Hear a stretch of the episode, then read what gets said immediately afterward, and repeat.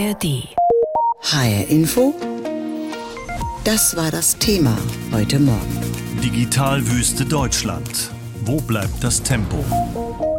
Ja, weiß der Teufel, wo das bleibt, werden manche von uns jetzt sagen und damit vor allem die Behörden in Deutschland im Auge haben. Denn die ähneln in Sachen Digitalisierung tatsächlich eher einer Wüste als einer Oase.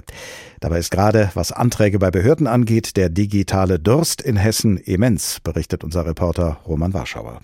Angelegenheiten mit Ämtern ganz bequem jederzeit von zu Hause über das Internet erledigen, das ist für viele Hessen eine gute Sache. Dieses äh, Hinrennen, Parkplatz suchen ist natürlich eine wunderbare Sache, wenn man es online machen kann. Ich habe nachgeguckt, wann man den Ausweis verlängern lassen kann.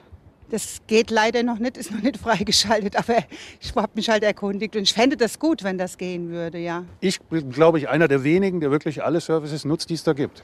Und ich finde das total gut, es funktioniert. Seit Ende des vergangenen Jahres sollen Bund, Länder sowie Städte und Gemeinden ihre Dienstleistungen auch über das Internet anbieten. Doch die Umsetzung ist noch lange nicht abgeschlossen. Hessen liegt zwar in einem bundesweiten Vergleich auf Platz 3 hinter Bayern und Hamburg, aber auf Kreis und auf kommunaler Ebene Ebene gibt es teils deutliche Unterschiede. Als eine Musterkommune gilt Eltville im Rheingau. Rund 60 Dienstleistungen werden hier mittlerweile digital angeboten. Von der Beantragung eines Bewohnerparkausweises über die Beantragung von Briefwahlunterlagen bis hin zum Förderantrag von Zisternen. Sagt Jasmin Herborn. Sie ist die Digitalisierungsbeauftragte der Stadt Eltville. Zwei Mitarbeiter kümmern sich um die Umsetzung. Auch andere Städte und Gemeinden im Kreis profitieren davon. Im nächsten Schritt soll auch die eigentliche Bearbeitung etwa von Anträgen im Hintergrund voll digitalisiert werden. Das heißt, dass wir hier medienbruchfrei arbeiten und somit die Daten, die die Bürgerinnen und Bürger direkt in das System eingeben, auch weiter nutzen können. Das reduziert Bearbeitungszeiten, wovon natürlich die Bürgerinnen und Bürger auch unmittelbar wieder profitieren. Doch nicht alle Kommunen sind so weit wie Eltville. Vor allem für kleine Gemeinden kann die Digitalisierung eine Herausforderung sein.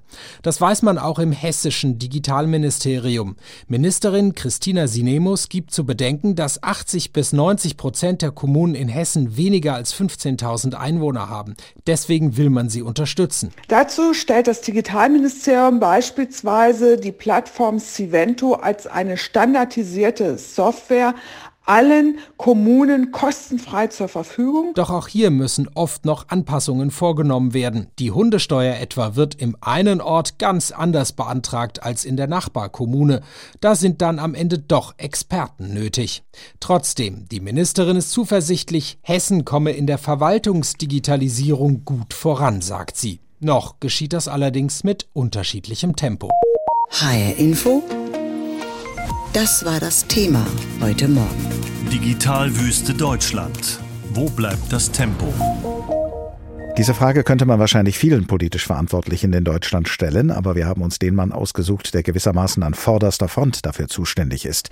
Er heißt Markus Richter, ist Staatssekretär im Bundesinnenministerium und er arbeitet dort als CIO, das ist die Abkürzung für Chief Information Officer. Als solcher hat Markus Richter die Aufgabe, unser Land digital auf Trab zu bringen, was ausgerechnet dort, wo es um staatliche Angelegenheiten geht, eine schwierige Aufgabe zu sein scheint. Ich habe ihn heute Morgen gefragt, warum muss man, wenn man sich zum Beispiel ummelden will, immer noch aufs Amt gehen, statt das Ganze digital zu erledigen?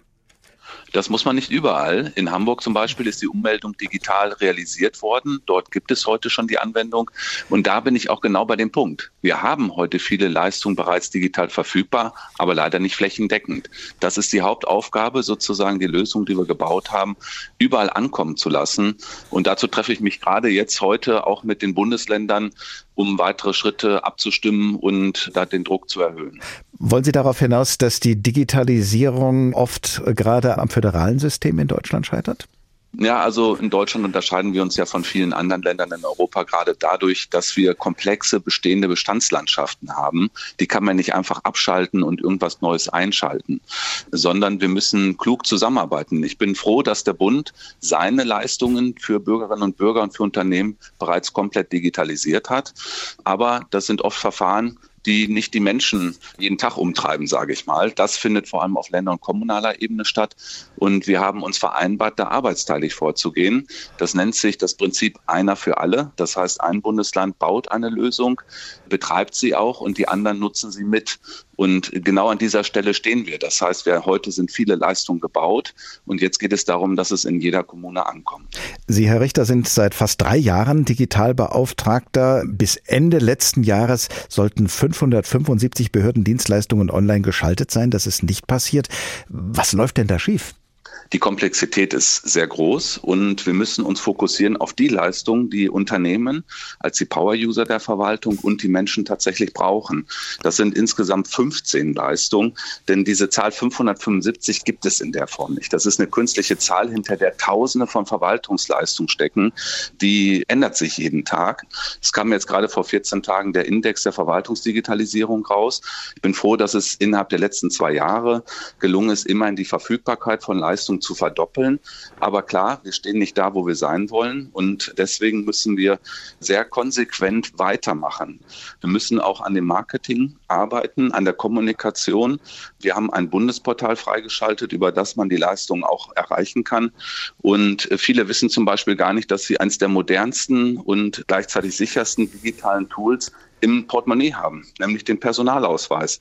Mit diesem Personalausweis kann ich viele Leistungen adressieren. Ich muss ihn nur einmal gegen das Handy halten. Dafür haben wir eine App zur Verfügung gestellt und kann mich damit im Internet identifizieren, denn das ist eine wichtige Voraussetzung, damit ich auch Leistungen digital beantragen kann. Das sogenannte Online-Zugangsgesetz äh, soll jetzt einiges richten. Ganz grob gesagt sollen da alle Bürgerinnen und Bürger ein digitales Konto beim Staat einrichten können. Wann wird das denn tatsächlich soweit sein? Dieses Konto gibt es heute schon und wir machen es jetzt verpflichtend für alle Leistungen im Verwaltungsbereich. Denn heute gibt es noch andere Konten von Ländern, auch teilweise von Kommunen zur Verfügung gestellt, und dadurch entsteht ein Dschungel, den keiner durchblickt und Menschen sind dann oft verunsichert, welche Lösung nutze ich. Deswegen machen wir die Bund-ID, so nennt sich das Konto, verpflichtend für alle Verwaltungsleistungen. Das muss dort mit angebunden sein, sodass wir auch manchmal mehr Mut haben müssen, um abzuschalten. Weniger Lösungen sind manchmal mehr. Haben Sie auch mal ans Abspecken gedacht, was Verwaltungsakte angeht, mal zu gucken, äh, welche Verwaltungsakte sind vielleicht gar nicht mehr nötig? Das würde ja vielleicht helfen, sich dann auf weniger Behördenakte konzentrieren zu können, um die dann besser zu digitalisieren, als das bisher der Fall ist. Absolut. Wir arbeiten gerade an einem Bürokratieabbaugesetz. Ich weiß, das hat es in der Vergangenheit öfter gegeben. Es ist gut, dass es diese Abbaugesetze gibt.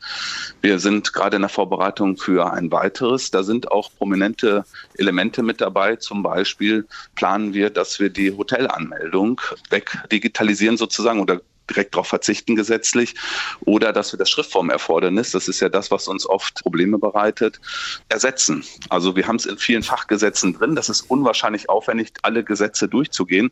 Wir machen das mit einer Generalklausel und sagen immer da, wo im Gesetz Schriftform erforderlich gemacht wurde, dass das im digitalen Raum ersetzt wird, nämlich genau durch die Bund-ID also die Identifizierung über den Personalausweis, dass damit der Schriftform Genüge getan ist sagt Markus Richter als Staatssekretär im Bundesinnenministerium und als CIO, als Chief Information Officer für die Digitalisierung unseres Landes zuständig. Vorhin haben wir gesprochen über das Thema heute Morgen hier in HR Info Digitalwüste Deutschland. Wo bleibt das Tempo? Deutschland muss digitaler werden. Das ist nicht erst seit ein paar Jahren, sondern schon seit Jahrzehnten das Mantra der deutschen Politik. Und vor fast genau 20 Jahren, Ende Juni 2003, haben Bund und Länder beschlossen, den Polizei- und Feuerwehrfunk von analog auf digital umzustellen. Schon zur Fußball-Weltmeisterschaft in Deutschland im Jahre 2006 sollte das Knacken und Rauschen in der Leitung der Vergangenheit angehören. Das hat nicht geklappt. Der Umstieg in Hessen gelang erst viel später und auch dann nicht so wie eigentlich beabsichtigt, berichtet mein Kollege Tobias Löwen. Der ELW 1, der erste Einsatzleitwagen der Feuerwehr Maintal-Dörnichheim im Main-Kinzig-Kreis. Vier Funkgeräte sind da eingebaut, drei davon digital. Und die funktionieren tadellos, zeigt uns Feuerwehrmann Florian Kaufold. Fleuer Maintal 1 für Fleuer Maintal 1 11 kommen. Frage Verständigung kommen. Kaufold ist bei der Feuerwehr Maintal für die Funkfragen zuständig. Er hat den Umstieg auf den Digitalfunk begleitet. Der war langwierig, aufwendig, aber Kaufold ist zufrieden. Die Übertragungsqualität ist besser geworden, ja, weil natürlich eine digitale Übertragung immer weniger störanfällig als eine analoge Übertragung ist. Aber im Großen und Ganzen hat sich für uns die Situation nicht verschlechtert und auch nicht massiv verbessert. Die Feuerwehr nutzt den Digitalfunk genau wie den analogen Vorgänger, um sich im Einsatz zu verständigen. Und das klappt gut, bestätigen die hessischen Landkreise bei einer HR-Umfrage. Trotzdem hat die Feuerwehr immer noch analoge Geräte in Reserve, auch als Lehrer aus der Flutkatastrophe im Ahrtal in Rheinland-Pfalz vor zwei Jahren. Da war der Strom weg, mitten im Einsatz brach der Digitalfunk zusammen. Probleme hatte auch die hessische Polizei vor drei Jahren bei dem rassistischen Anschlag in Hanau mit elf Toten, wie sich Jens Mohrherr von der Gewerkschaft der Polizei in Hessen erinnert. In Hanau beim äh, Anschlag äh, waren teilweise die Sprachgruppen überlastet. Das darf so nicht sein. Hier muss selbstverständlich ähm, die digitale Funkkomplexität dafür Sorge tragen, dass die Kolleginnen und Kollegen auch bei Großlagen sprach- und hörfähig sind. Auch einzelne Landkreise berichten von Löchern im Digitalfunknetz, vor allem da, wo es bergig ist, etwa im Schwalm-Eder-Kreis oder im Kreis Marburg-Biedenkopf. Das Land Hessen bessert dort nach, wie das Innenministerium mitteilt, auch eine Notfallstromversorgung werde für große Teile des Netzes sichergestellt. Insgesamt hat das Land Hessen bisher über 500 Millionen Euro in den Digitalfunk gesteckt. Jens Mohrherr hat die Einführung über all die Jahre miterlebt. Drei Minister, hessische Innenminister, haben sich äh, daran abgearbeitet, die Herren Bouffier, Rhein und auch Peter Beuth zuletzt. Wir haben unzählige Projekte initiiert, wir haben ganz, ganz viel Personal da reingesteckt. Wie ich finde, ein sehr kostenintensives Projekt in den letzten 20 Jahren, mehrere hundert Millionen. Und nun steht bald der nächste Quantensprung an, vom reinen Sprechfunk zum Datenfunk. Fahndungsfotos verschicken, Kartenmaterial, Evakuierungspläne, all das kann man über den Digitalfunk bisher nicht machen. Dafür müssen die Einsatzkräfte das Internet nutzen. Auch die Feuerwehr Maintal hat deshalb zusätzlich zum Digitalfunk einen Tablet-Computer im Einsatzleitwagen installiert. Aber immerhin, der Sprechfunk, der funktioniert einwandfrei. Ständigung ist klar und deutlich. Verstanden, Ende. HR Info das war das Thema heute Morgen. Digitalwüste Deutschland. Wo bleibt das Tempo? Ja, das fragen sich viele, die zum Beispiel gerade umgezogen sind und sich mit ihrer neuen Wohnung am liebsten ganz unkompliziert online anmelden würden. Wenn Sie in Wien oder Graz, also in unserem Nachbarland Österreich leben würden, ginge das auch, aber in Kassel oder in Frankfurt zum Beispiel bleibt einem der Gang zur Behörde nach wie vor nicht erspart. Soweit ist also die Digitalisierung, die im Koalitionsvertrag der Ampelregierung angekündigt war, noch nicht gediehen. Valentina Kerst ist Internetunternehmerin und sie war als Staatssekretärin in Thüringen für den Bereich Digitales zuständig. In beiden Funktionen hat sie Erfahrungen mit der Digitalisierung oder Nicht-Digitalisierung gemacht und sie hat daraufhin ein Buch geschrieben mit dem Titel Schleichender Blackout, wie wir das digitale Desaster verhindern. Vor der Sendung habe ich mit ihr gesprochen. Frau Kerst, ist Deutschland wirklich eine Digitalwüste, wie es immer heißt, oder sind wir doch besser dran, als viele von uns denken? Ja, wenn wir uns am Ende des Tages einige Rankings anschauen, dann ist es tatsächlich so, dass Deutschland leider nicht damit glänzt äh, mit vorderen Plätzen, sondern wir befinden uns oftmals im Mittelfeld oder in einigen Situationen sogar am Ende der Kette. Äh, von daher sind wir leider nicht da, wo wir sein sollten, um Deutschland tatsächlich weiterhin zukunftsfit zu halten. Sie fordern nun einen digitalen Aufbruch und zwar mit der Begründung, dass alles andere ein Risiko für die Demokratie sei. Was meinen Sie damit? Ja, in der Tat äh, macht es uns Sorgen oder sollte es uns auch Sorgen machen, dass Funktionen, die der Bürger, die Bürgerin erwartet vom Staat, wenn diese nicht funktionieren, dass auch ein, ja, Demokratieverlust damit einhergehen kann, weil man natürlich erwartet, der Staat soll seine Funktionen erfüllen. Und wenn man, wie Sie es gerade schon erwähnt hatten, umziehen möchte, dann soll das doch bitte problemlos funktionieren. Und wir sehen an vielen Stellen, dass Bürgerinnen tatsächlich Probleme haben, digitale Services in Anspruch zu nehmen und damit natürlich auch der Frust groß werden kann. Und das Plädoyer ist ganz klar. Deutschland sollte auch in der, ja, in der Verwaltungstätigkeit, in der digitalen fit sein, damit am Ende des Tages dieser Demokratieverlust nicht eintritt. Wir beobachten ja zweierlei nebeneinander. Sie haben das ja gerade auch schon angedeutet. Das Privatleben vieler Menschen ist inzwischen voll durchdigitalisiert. Sie daten per App, kommunizieren per Messenger, klicken sich beim Einkauf durch den Supermarkt. Aber wenn wir einen Pass verlängern oder ein Auto anmelden wollen, dann müssen wir uns analog, das heißt mit Leib und Seele ins zuständige Amt begeben. Liegt das daran, dass solche Angelegenheiten zu sensibel sind, um sie digital erledigen zu können? Das waren sie am Anfang sicherlich. Es gibt auch ganz viele Gedankengänge, dass natürlich die Sicherheit oberste Priorität hat, damit kein Datenmissbrauch oder sonstiges betrieben wird. Aber wir sind ja jetzt bereits 20 Jahre, 25 Jahre im digitalen äh, Universum unterwegs und es gibt sehr gute Beispiele, wo auch der Datenschutz gewährleistet werden kann, ohne dass ich aber persönlich irgendwo auftreten muss oder vortreten und vorstellig werden muss. Das ist sicherlich nicht das Argument, sondern wir ähm, haben ein wirklich sehr, sehr gutes System in Deutschland. Die Verwaltung funktioniert äh, seit über 100 Jahren perfekt. Und vielleicht war man an der einen oder anderen Stelle der Meinung, na, es funktioniert doch so perfekt. Äh, das muss doch gar nicht digital gemacht werden. Läuft doch auch.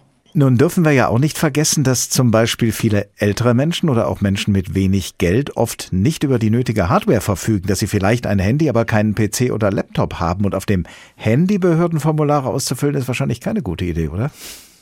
Ja, es macht noch nicht so viel Spaß, äh, in der Tat. Ähm, aber ähm, es wird immer besser. Sie haben es gerade auch äh, sehr schön gesagt. Vieles in unserem Leben, im alltäglichen Leben machen wir ja bereits digital und sehr, sehr oft auch über das Mobiltelefon. Und ähm, ich bin sicher, dass das auch mit den Verwaltungsdienstleistungen in Zukunft funktionieren kann. Momentan ist das nicht so und wir müssen natürlich an alle die Menschen denken.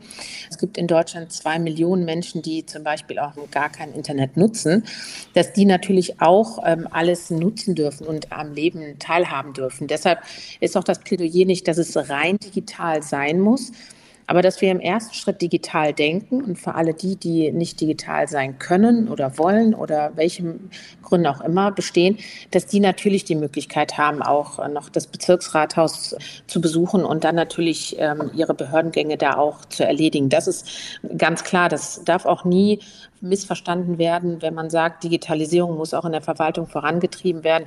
Es äh, schließt in keinster Weise aus, dass man natürlich auch gerne persönlich ins Rathaus gehen kann. Aber ähm, wir gehen davon aus, weil einfach so viele Menschen digital sind. Die Menschen werden das auch in Anspruch nehmen, wenn digitale Leistungen ganz simpel auch mit dem Mobiltelefon möglich sind. Also die Anmeldung oder die Ummeldung meiner Wohnung in Zukunft dann in der Bahn oder im Bus zu machen ohne Probleme, das ist, glaube ich, schon so die Idee, die wir verfolgen sollten sagt Valentina Kerst, Internetunternehmerin, ehemalige Staatssekretärin für den Bereich Digitales in Thüringen und Autorin des Buches Schleichender Blackout, wie wir das digitale Desaster verhindern.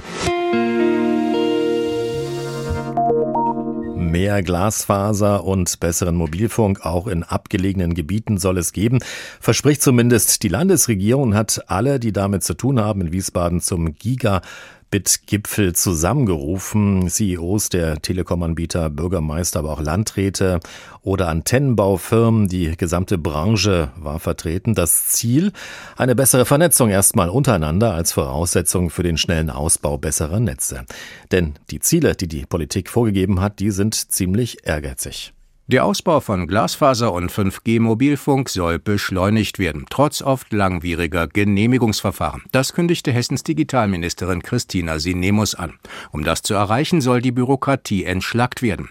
Anstatt sich jahrelang hin und her zu schreiben, sollen sich Behörden und Unternehmen am runden Tisch zusammensetzen. Gemeinsam könne man dann auch heikle Probleme schneller lösen. Zum Beispiel, wenn der Naturschutz neuen Telekom-Anlagen im Weg steht. Am Ende des Tages wollen wir natürlich besser bestmöglich, schnellstmögliche Erreichbarkeit und Ausbau der Infrastruktur.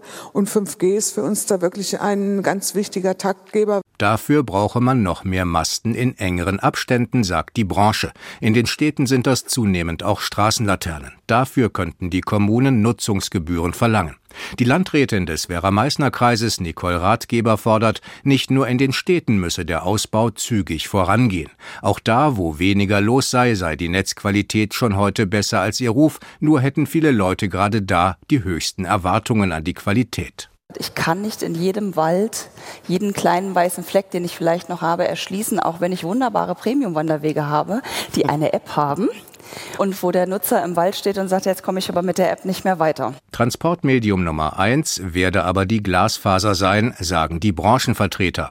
Der Chef der Telefonica Deutschland, Markus Haas, sieht Hessen beim Ausbau auf einem guten Weg. Die Industrie ist bereit, insbesondere auch in Hessen, den Glasfaserausbau jetzt im Rahmen der Programme schnellstmöglich abzuschließen. Ich denke, dass das Gigabit-Ziel der Bundesregierung 2030 in Hessen auf jeden Fall vorher erfüllt wird. Angebot und Preise müssten stimmen, mahnte der Präsident der Bundesnetzagentur Klaus Müller. Und die Netze müssten noch sicherer gemacht werden, damit sie in Krisenzeiten nicht ausfallen. Auch aus den Erkenntnissen jetzt des russischen Angriffskrieges wissen wir, viele Infrastrukturen bei uns sind uns lieb und ich glaube, sie müssen uns auch was Risikoabsicherung angeht, auch ein wenig teuer sein. Die Opposition im Landtag kritisiert den Gigabit-Gipfel und die Ausbaugeschwindigkeit. Der SPD-Digitalexperte Bijan Kaffenberger spricht von gerade einmal 12 Prozent der Haushalte in Hessen, die mit echter Glasfaser versorgt seien. Die Landesregierung habe viel zu lange auf alte Leitungen gesetzt. Und die bringen eben nur in der Downloadgeschwindigkeit ein Gigabit. Tatsächlich kommt es aber heute auf ganz andere Sachen an. Auf Upload, viele Sachen sind in der Cloud, aber auch auf Latenz, wenn es um Spiele beispielsweise beispielsweise oder andere Echtzeitanwendungen geht. Und da müssen wir hin und da ist wirklich nur Glasfaser der Goldstandard und das, was wir brauchen. Andere Bundesländer würden hier schon viel weiter sein, kritisiert die SPD. Mehr Glasfaser und besseren Mobilfunk. Wie sieht es bei uns in Hessen aus? Darüber berichtet aus Wiesbaden Andreas Meyer-Feist. Diesen Podcast finden Sie auch in der ARD Audiothek.